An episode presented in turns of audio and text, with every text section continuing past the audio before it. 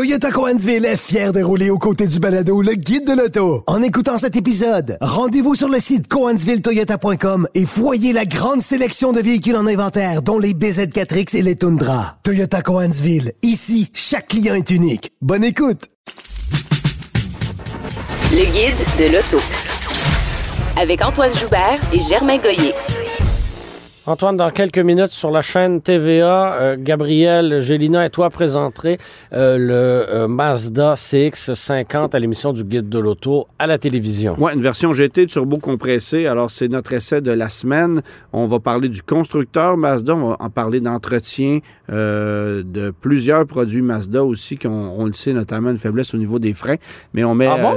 C'est oui, un, nouveau problème? Un nouveau problème. D'accord. Mais on met ce, ce véhicule-là à l'essai. On parle de la version Meridian. On va aussi parler des futurs produits Mazda, euh, notamment des euh, six cylindres en ligne, des produits électrifiés qui s'en viennent. Et euh, il faut mentionner que d'ici quelques jours sera dévoilé le CX90. Euh, notre collègue Gabriel Gélina est en Californie pour assister à son dévoilement. On pourra conduire ce véhicule-là dans deux mois à peine. Euh, alors, on pourra vous donner nos impressions sur ce, ce, véhicule-là, qui sera le premier véhicule nord-américain de Mazda proposant un six cylindres en ligne euh, turbo compressé euh, pour venir remplacer l'actuel CX9 qui est en fin de carrière. Un véhicule, un véhicule un peu vieillissant, on se, on se le cachera pas. Un peu, un peu, vieillissant, mais sur, les, sur lequel il y a actuellement des aubaines à faire et ça peut représenter honnêtement euh, un bon parti pour quelqu'un qui a besoin d'un véhicule euh, 7 passagers sans avoir de besoin de remorquage. Oui, parce que pour ça, euh, pour ça les possibilités sont pas, trop, c'est pas génial. C'est 3500 livres et honnêtement, euh, comme on dit en bon français, il y en a plein derrière à 3500 livres. un support à vélo, je pense que ça va être assez dans le cas du CX9. Euh, Germain, tu as joué, as joué les pères de famille pendant deux semaines. Euh, en fait, on a fait euh, Oui. tous les deux un, un- un essai de fourgonnette euh, parce qu'on va réaliser prochainement un petit match comparatif pour le site du Guide de l'Auto. Mais toi, tu as conservé pendant deux semaines la Pacifica hybride rechargeable que tu as mis à l'essai euh, pour voir ce qu'elle avait à offrir. Euh, Est-ce que, comme moi, tu as un peu trouvé que ce produit-là avait déjà vieilli? J'ai trouvé que le produit avait vieilli, effectivement. Euh, ça m'a moins marqué et moins déçu, euh, déçu que toi, clairement, euh, parce que la, la marge était tellement grande quand on, quand on avait euh, l'ancienne Grande Caravane et la nouvelle Pacifica, que là, ben, quand on compare la Pacifica avec les autres mini-fourgonnettes du segment, ben, elle est juste euh, normale. là, tu sais. Ouais. Elle, elle n'a pas l'air d'un produit complètement révolutionnaire, euh, comme c'était le cas quand on la comparait avec, euh, avec l'ancienne Grande Caravane. Cela dit, oui, elle a vieilli un peu. Euh, on l'a, euh, on l'a pas réellement fait évoluer. Là, on aurait pu euh, la, mettre à jour en cours de route. C'était une version hybride rechargeable, une version somme toute intéressante.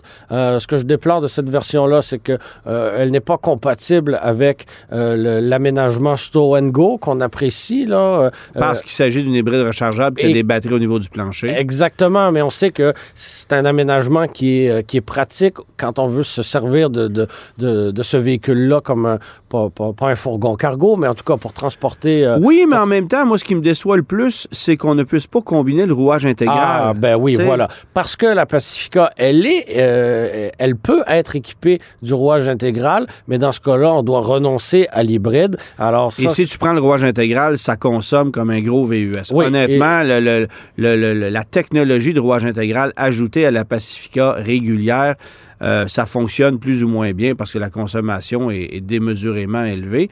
Euh, Parlant de consommation, euh, j'ai parcouru environ 1000 km au total Ouais. avec, avec le véhicule, environ 400 en mode, en mode électrique, là, selon l'affichage du tableau de bord, avec une consommation moyenne finale de 9,5 litres au 100 km. Bon, c'était réalisé au mois de janvier. Euh, c'est pas nécessairement des, des- des conditions idéales, mais ça demeure quand même bien plus élevé que euh, la Toyota Sienna que tu conduisais également euh, ces dernières semaines, euh, qui, elle, n'a pas l'avantage d'être d'être branchable. Ben, Donc, pour vous donner une idée, lorsqu'on a fait notre match comparatif, l'exercice qu'on a choisi de faire, c'est de dire On va parcourir 150 km chacun en se suivant un en arrière de l'autre en faisant exactement le même parcours. Tra- Mais trajet urbain, trajet. euh, C'est ça, on a euh, combiné un peu de tout. aut- Autoroute, ville, le- le- pour, pour essayer de, de, de reproduire le trajet que pourrait faire une famille là, c'est ça. euh, Alors, sur, un- sur, sur- sur une, une journée, par exemple. Bon, alors un 150 km. Oui.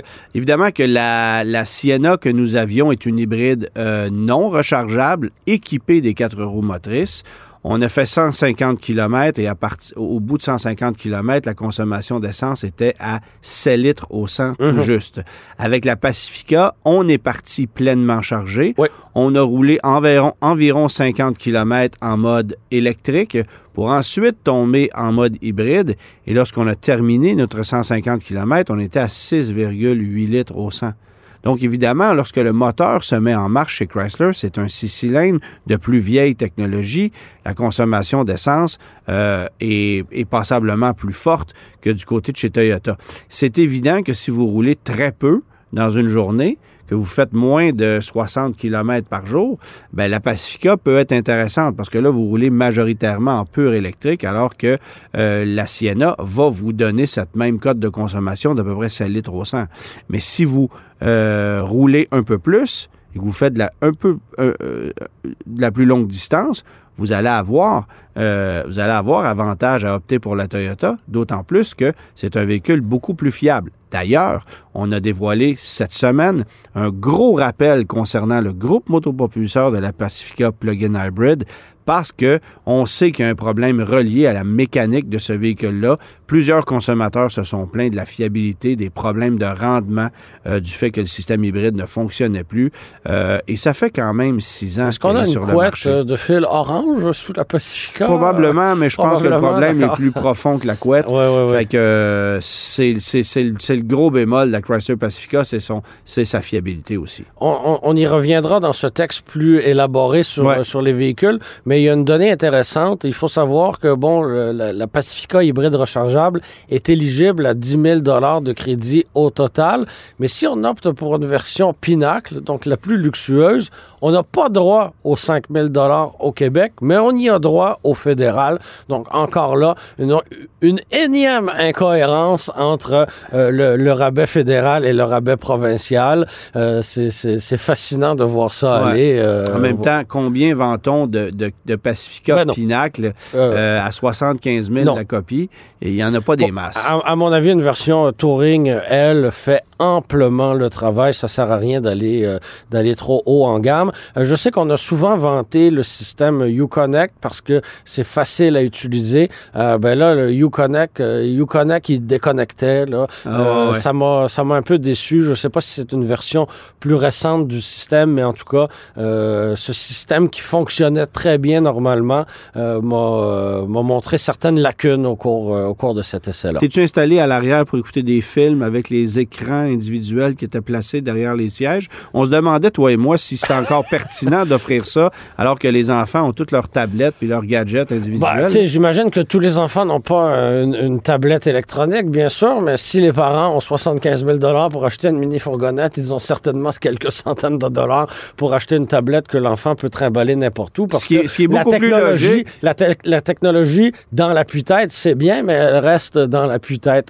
Alors, euh, mais oui, je oui, me suis... elle je- coûte je me- 2300 dollars l'option, alors que la tablette coûte quelques centaines de dollars. Mais je me suis assis à l'arrière. Oui, c'est confortable, mais le gros de mon essai, je l'ai passé euh, derrière le, derrière le volant. Euh, de ton côté, Antoine, tu as conduit une voiture complètement différente de la Chrysler Pacifica, c'est-à-dire la Toyota Corolla GR. Attention, c'est la GR, Corolla. Ouais, euh, même dans tes notes, tu as fait l'erreur. Bon, bon, bon. c'est la Ouais. Guillaume Rivard. Oui, c'est ça. Ou la Gazoo Racing Ah, Toyota. Corolla. Euh, oui, alors, euh, trois cylindres turbo-compressés, 300 chevaux, 271 livres-pieds de couple, boîte manuelle 6 rapports, rouage intégral, une voiture d'à peine 1400 kilos, donc très légère. Euh, je l'ai conduit sur la route. C'est pas confortable. C'est une suspension en béton. Si vous êtes sur des routes avec des nids de poules, avec des crevasses, vous allez le sentir sérieusement. Les sièges, c'est bien.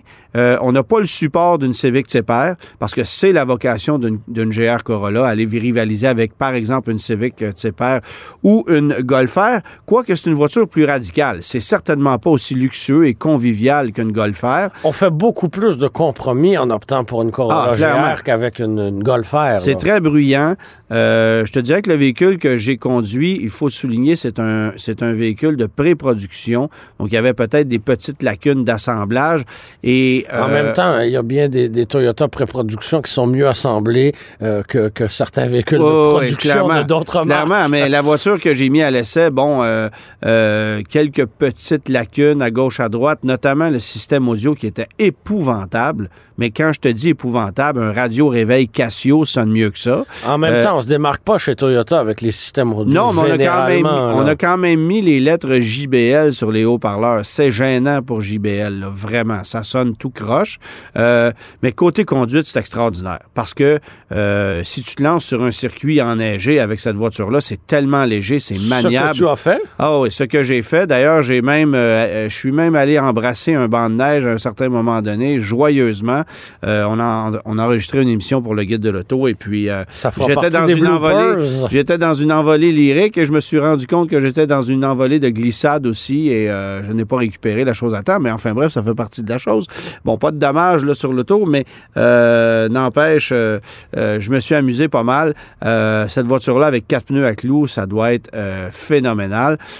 Et ce qui est fascinant de la GR Corolla, outre le fait qu'elle a un freinage quand même assez performant, c'est le fait qu'on puisse verrouiller les différentiels à l'avant, à l'arrière, en redistribuant le couple de façon différente selon les besoins qu'on a. On peut barrer ça 50-50 avant-arrière. On peut offrir une, euh, distribution 30-70 à l'arrière. Donc là, évidemment que le survirage euh, est beaucoup plus prononcé, puis on s'amuse à faire de la drift. Et sinon, ben, c'est 60 à l'avant, 40 à l'arrière pour une distribution qui est, qui est, qui est plus raisonnable. C'est celle que vous allez avoir d'emblée lorsque vous démarrez la voiture, parce que c'est ce qu'il y a de plus logique. Mais vraiment, côté conduite, c'est une auto euh, ultra sportive, sans compromis. Il n'y a pas d'accoudoir central, il n'y a pas de fioriture de luxe. Il faut savoir que Est-ce qu'il y a des portes gobelets? il y a des portes-gobelets. D'accord. Euh, et il faut savoir qu'il y a trois niveaux de finition. Vous allez opter pour une version Core, qui est le modèle de base, euh, qui coûte euh, 48 000 et des poussières euh, avec les frais de transport préparation. Euh, ajouter près de 8 000 de plus pour aller à la version circuit, qui, elle, va vous donner un toit en fibre de carbone, who cares? Euh, vous allez avoir des surpiqûres euh, rouges à l'intérieur. Euh, Donc, on n'en a pas pour quel- 8000 dollars. Quelques fioritures de plus esthétiques. Euh, je pense qu'il y a un chargeur par induction, euh, deux, trois babioles supplémentaires à l'intérieur. Puis oui, le look change un peu. Vous allez avoir des prises d'air sur le capot et la- des évasements d'ailes qui sont un peu plus larges, des trucs comme ça.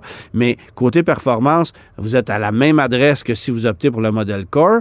Et Toyota propose même une version euh, qu'on appelle Morizo, qui est le nom euh, d'Akio Toyota, le surnom d'Akio Toyota, le, le- le fondateur de la marque. C'est son surnom en course automobile. Euh, J'ai dit le fondateur de la marque, mais c'est plutôt le président de la marque. Oui. Alors, Qui est un vrai amateur de qui conduite. est un vrai hein. Amateur de conduite et, préciser, là. et c'est et, et c'est et, et c'est son surnom en course automobile euh, Morizo alors c'est pourquoi on, on lui a donné ce nom-là à la GR Corolla Euh, édition ultra limitée il en aura neuf sur le marché canadien seulement C'est la version sans banquette arrière, non? alors, sans banquette arrière, sans haut-parleur dans les portières, sans glace électrique à l'arrière, on l'a allégé de 45 kilos. C'est une véritable voiture de puriste. Comme je disais, neuf seulement seront offertes au Canada en une seule couleur, qui est une espèce de gris... euh, euh, Graphite, un gris peu. graphite qui est vraiment unique. Euh, et bon, c'est ça, neuf et c'est vendu pour soix- un peu plus de 62 000 pièce. Euh, ça, c'est une véritable voiture de collection. Euh, mais bon, pourquoi on en a en a neuf seulement au Canada? Combien on en fait à travers le monde? C'est je trouve ça déjà curieux que Toyota ait choisi de faire différentes versions d'un modèle aussi niché. Il n'y a pas différentes versions d'une Golf R ou d'une Ben non, il y a, y a- ou pas- y deux options, la couleur puis le toit. C'est C'est tout, c'est ça. c'est- La Focus RS avait une seule version. Toyota multiplie les versions de sa gamme Corolla. Euh, écoute, euh, au total, il y a 17 possibilités dans la gamme Corolla cette année, mis à part les Corolla Cross. On se rapproche de la 911, là. oui, oui. Et attention, on a retiré toutes les boîtes manuelles de la gamme Corolla cette année, mis à part la GR Corolla qui y a Mhm. droit, évidemment. Euh, toutes les autres, c'est des boîtes CVT. Parce que les manuels se vendaient pas assez. C'était moins de 5% peu importe la version. Alors, on a choisi de, de- de les éliminer tout simplement. Ce qu'on ajoute, par exemple, à la gamme Corolla cette année, euh, dans des modèles plus rationnels, c'est le fait qu'on puisse obtenir une berline Corolla hybride avec rouage intégral en trois niveaux de finition, LE, SE et XSE, pour une échelle de prix qui varie à peu près de 30 à 37 000 Euh, Et ça, c'est un auto qui consomme même pas 5 litres au 100. Alors, ça risque d'être assez intéressant parce que c'est la seule voiture de ce segment-là à offrir à la fois le rouage intégral et euh, la technologie hybride. Euh, je pense que ça va être un gros vendeur.